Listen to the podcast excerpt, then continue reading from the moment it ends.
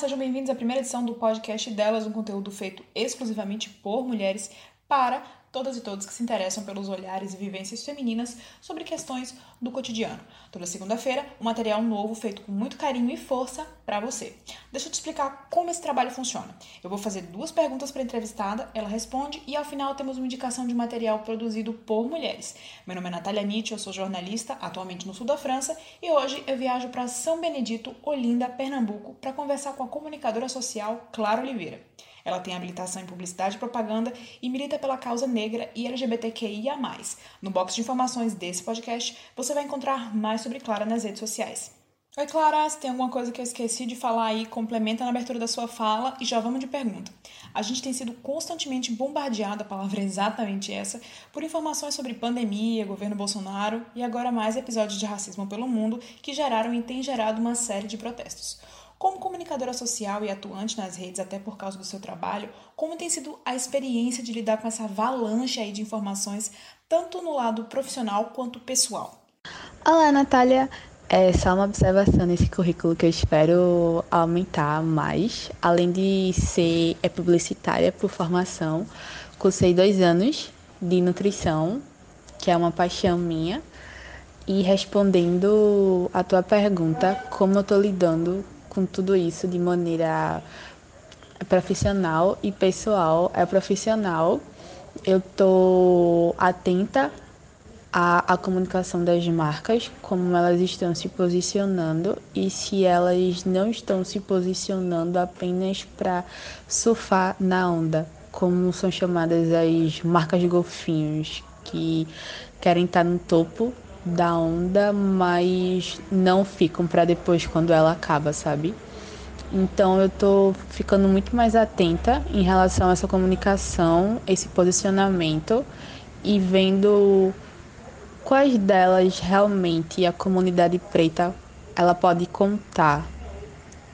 Ela pode dizer, essa marca aqui, ela pode apoiar um projeto de uma mulher preta essa marca aqui pode ajudar diversos jovens pretos a, a pagarem boletos do Enem, como estão rolando é, várias pessoas compartilhando em redes sociais.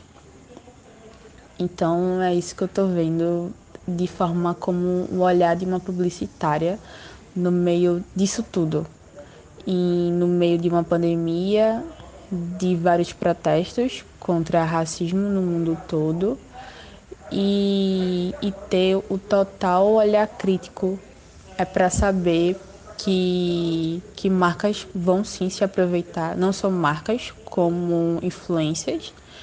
Então a gente precisa estar tá sempre atento e a, a pensar, a perguntar quais motivos levam essa marca ou essa pessoa a se posicionar agora e observar bastante o histórico dela para saber que às vezes um, um em rede social é só um postzinho e que atrás nada disso era importante.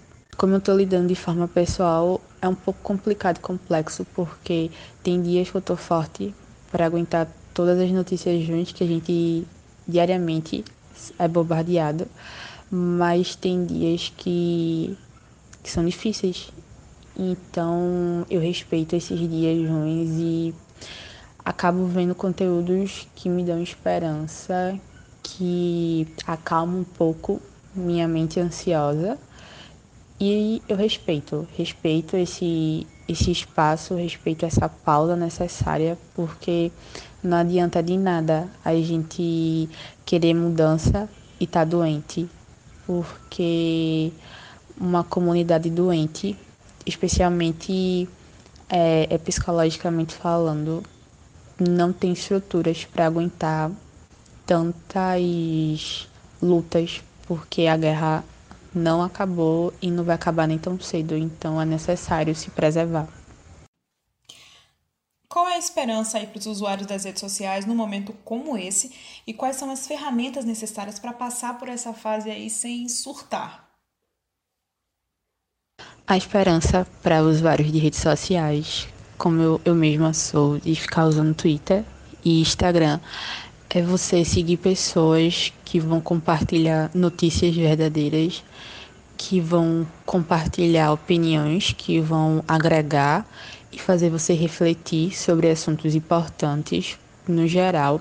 E também consumir conteúdos que tragam leveza no meio disso tudo, porque não adianta de jeito algum só ficar consumindo notícias ruins, porque isso adoece. E como eu falei anteriormente, não adianta de nada você estar tá doente, porque a gente precisa ser forte e precisa saber respeitar os nossos limites. A minha ferramenta para não surtar, mesmo sendo impossível nesse momento que estamos vivendo, é usar o meu limite. Até onde o meu limite vai, até onde o meu limite fica saudável para mim.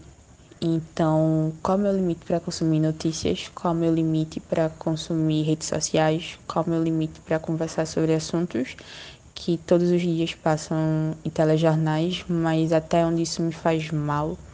É, Conhecer o limite, saber colocar limite é importante. Então, isso está me ajudando a não surtar, mesmo tendo dias que eu surto, choro e tudo bem. Mas aí eu sei o meu limite, recarrego as minhas energias, foco mais em mim e vou mais um dia sobreviver. Então, essa é a minha dica: limite. É isso, a gente fica aí na esperança de que dias melhores venham. Obrigada, Clara, pela participação. A gente fica por aqui. Mas antes, tem indicação de um livro que completa aí o cânone sagrado do feminismo, que é Mística Feminina da Beth Frida. É um livro que você encontra facilmente na internet e a minha edição traz na capa que esse é o livro que inspirou a revolta das mulheres americanas. Siga a gente nas redes sociais, a gente é encontrado facilmente pelo arroba delaspodcast. Até a próxima!